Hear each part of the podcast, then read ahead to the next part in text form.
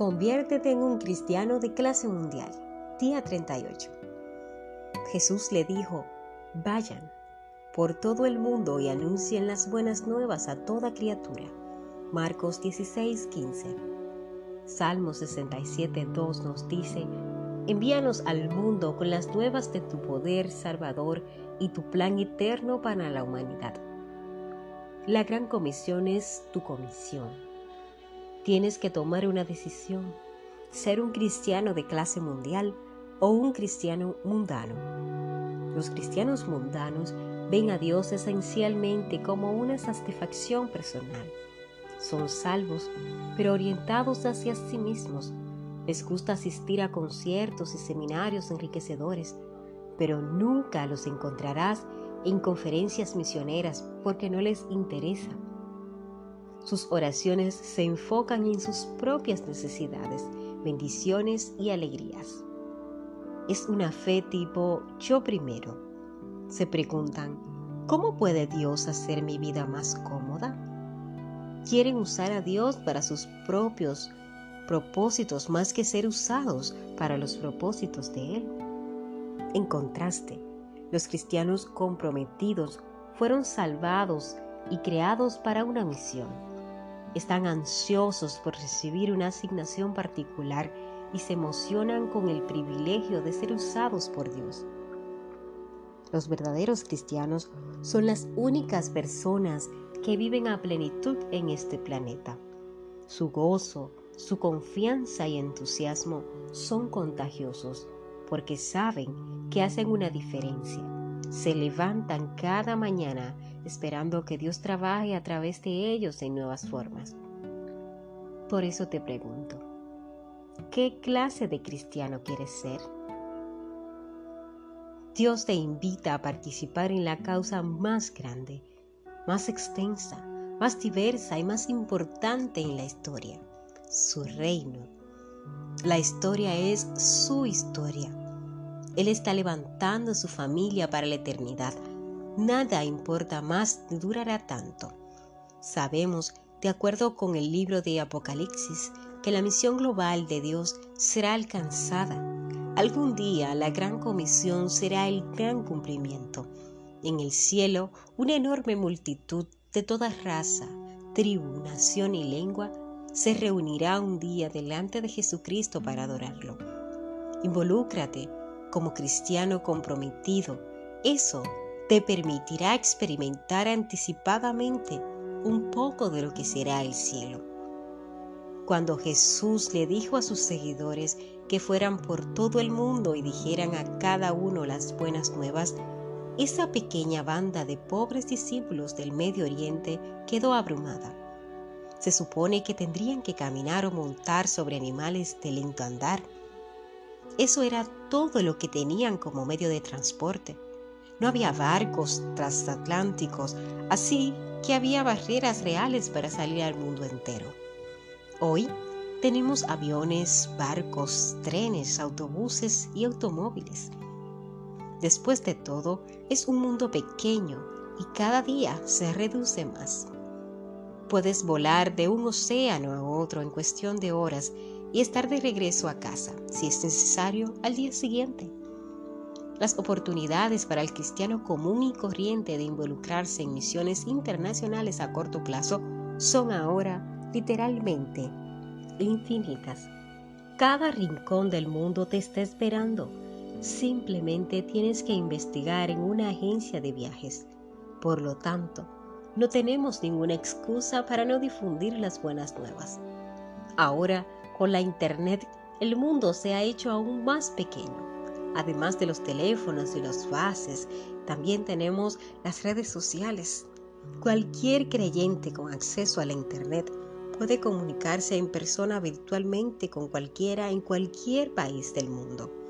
El mundo completo está en la punta de tus dedos. Las grandes barreras ya no son las distancias, el costo o el transporte la única barrera es la manera en que pensamos.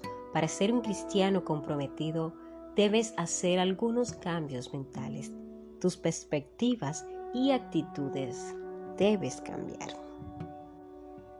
cómo pensar como un verdadero cristiano. Deja de pensar en ti mismo y piensa en otros. La Biblia dice, no sean niños en su modo de pensar, sean adultos en su modo de pensar. Este es el primer paso para convertirte en un cristiano de clase mundial. Los niños solo piensan en sí mismos. Cuando crecen, piensan en otros. Dios nos manda. Cada uno debe velar no solo por sus propios intereses, sino también por los intereses de los demás. Por supuesto, este cambio es difícil porque somos absorbentes y somos así por naturaleza. Y casi toda la propaganda nos anima a pensar en nosotros mismos. La única forma de cambiar este paradigma es dependiendo. Momento tras momento de Dios, afortunadamente, Él no nos deja luchar por nuestra propia cuenta. Dios nos ha dado su espíritu. Por eso es que no pensamos de la misma manera que las personas de este mundo piensan. Empieza ahora a pedirle al Espíritu Santo que te ayude a pensar en las necesidades espirituales de los no creyentes en cualquier momento que hables con ellos. Con la práctica, puedes desarrollar el hábito de pronunciar en silencio oraciones de aliento para aquellos que encuentras. Dile, Padre, ayúdame a entender lo que le está impidiendo a esta persona que te conozca. Cambia tu perspectiva local o global. Dios es un Dios global. Siempre ha tenido cuidado del mundo entero. De tal manera amó Dios al mundo. Desde el principio, Él quiso a los miembros de la familia de cada nación que creó. La Biblia afirma, de un solo hombre hizo todas las naciones para que habitaran toda la tierra y determinó los periodos de su historia y las fronteras de sus territorios. Esto lo hizo Dios para que todos los busquen y aunque sea a tientas, lo encuentren. En verdad, Él no está lejos de ninguno de nosotros. Ya la mayoría o en el mundo piensa de una manera global. Todos los grandes medios de comunicación y los grupos corporativos son multinacionales. Nuestras vidas se entretejen cada vez más con otros de distintas naciones a medida que compartimos la moda, el entretenimiento, la música, los deportes y aún la comida rápida. Quizás la mayoría de la ropa que vistes y mucho de lo que comiste hoy se produjo en otro país. Estamos más conectados. El primer paso para comenzar a pensar globalmente es orar por países específicos. Los cristianos comprometidos oran por el mundo. Consigue un globo o mapa mundi y ora por las naciones, por su nombre. La Biblia dice, pídeme y como herencia te entregaré las naciones. Tuyos serán los confines de la tierra. La oración es la herramienta más importante para tu misión en el mundo. Las personas tal vez rehúsen nuestro amor y rechacen nuestro mensaje, pero no pueden hacer nada contra nuestras oraciones. Igual que un misil transcontinental, puedes apuntar con una oración al corazón de una persona, estés a tres metros o a miles de kilómetros de distancia. ¿Por qué deberías orar? La Biblia nos dice que debemos orar por oportunidades para testificar por valor para hablar, por aquellos que creerán, por la rápida difusión del mensaje y por más trabajadores. Las oraciones te brindan compañerismo con otros alrededor del mundo.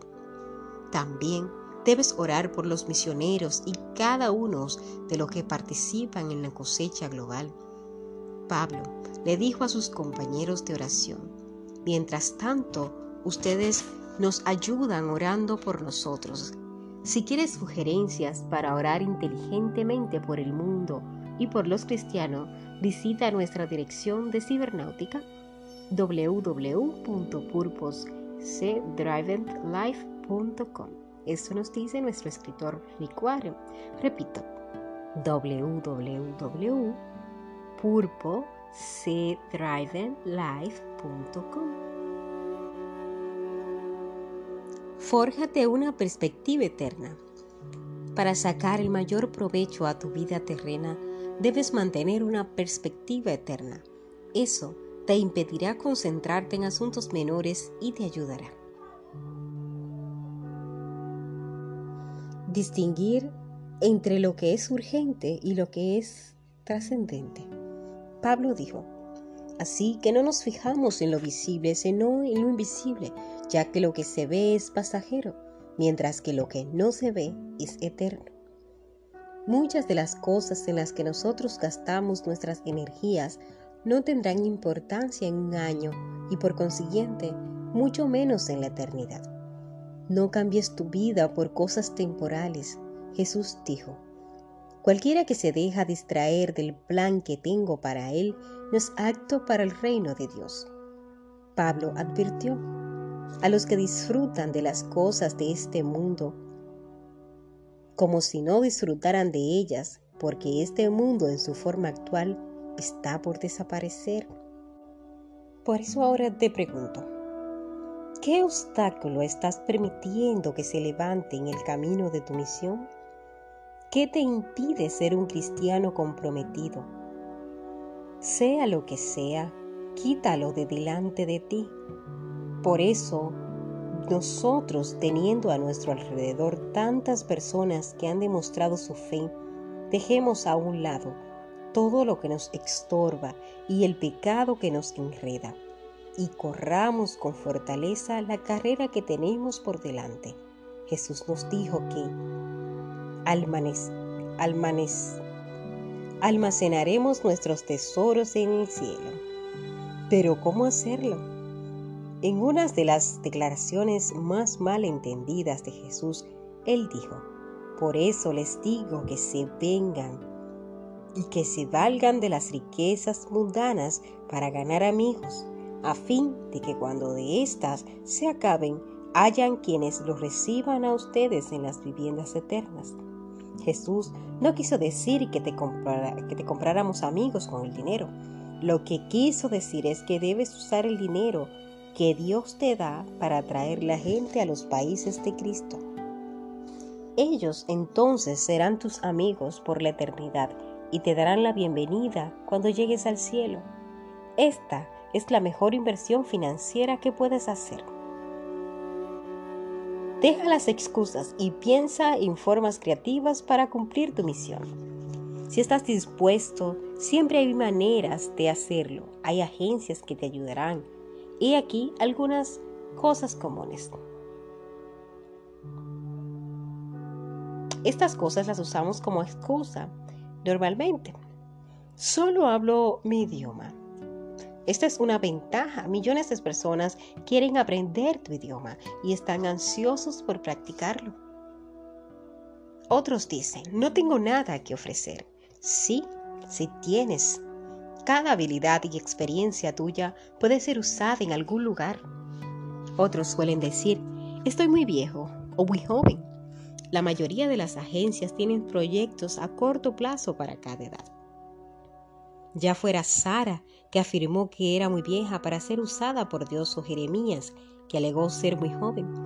Dios rechazó sus excusas. Él le dijo, no digas, soy muy joven porque vas a ir a donde quiera que yo te envíe y vas a decir todo lo que yo te ordene.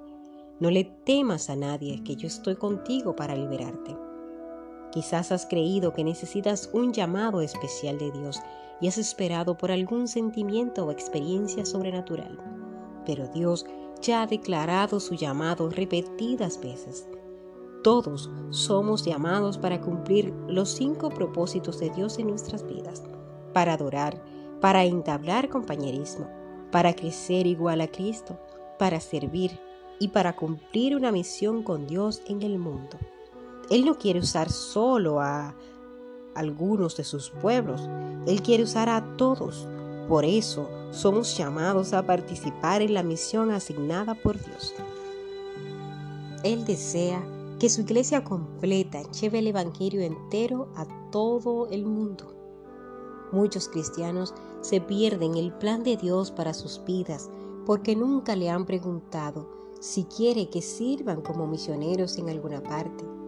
Si es por temor o ignorancia, en todo caso, han cerrado automáticamente sus mentes a la posibilidad de servir como misioneros en localidades multiculturales. Si estás tentado a decir no, debes revisar todas las posibilidades y modalidades disponibles. Te sorprenderá la gran variedad que hay. Orar siempre te va a ayudar a preguntarte y a preguntarle a Dios qué es lo que quiere de ti en los años venideros. No te imaginas los miles de misioneros que se necesitan con urgencia en este momento crítico de la historia, donde innumerables puertas se están abriendo como nunca antes se había visto. Si quieres parecerte a Jesús, debes tener un corazón que anhele alcanzar al mundo entero. No puedes sentirte satisfecho solo con que tu familia y tus amigos conozcan a Cristo. Hay más de 6 mil millones de personas en la tierra y el Señor quiere encontrar a todos sus hijos perdidos. Jesús dijo, el que quiera salvar su vida la perderá, pero el que pierda su vida por mi causa y por el Evangelio la salvará. La gran comisión es tu comisión y hacer tu parte es el secreto para vivir una vida significativa. Punto de reflexión, la gran comisión es mi comisión. Versículo para recordar, envíanos al mundo con las nuevas de tu poder salvador y tu plan eterno para la humanidad. Salmos 67.2. Pregunta para considerar. ¿Qué pasos puedo dar para encontrarme en una experiencia misionera breve el próximo año. Recuerda consultar la palabra. Allí encontrarás respuesta a alguna duda que puedas tener. No olvides orar. Dios siempre contesta tus oraciones en el momento perfecto. Hasta la próxima. Un abrazo.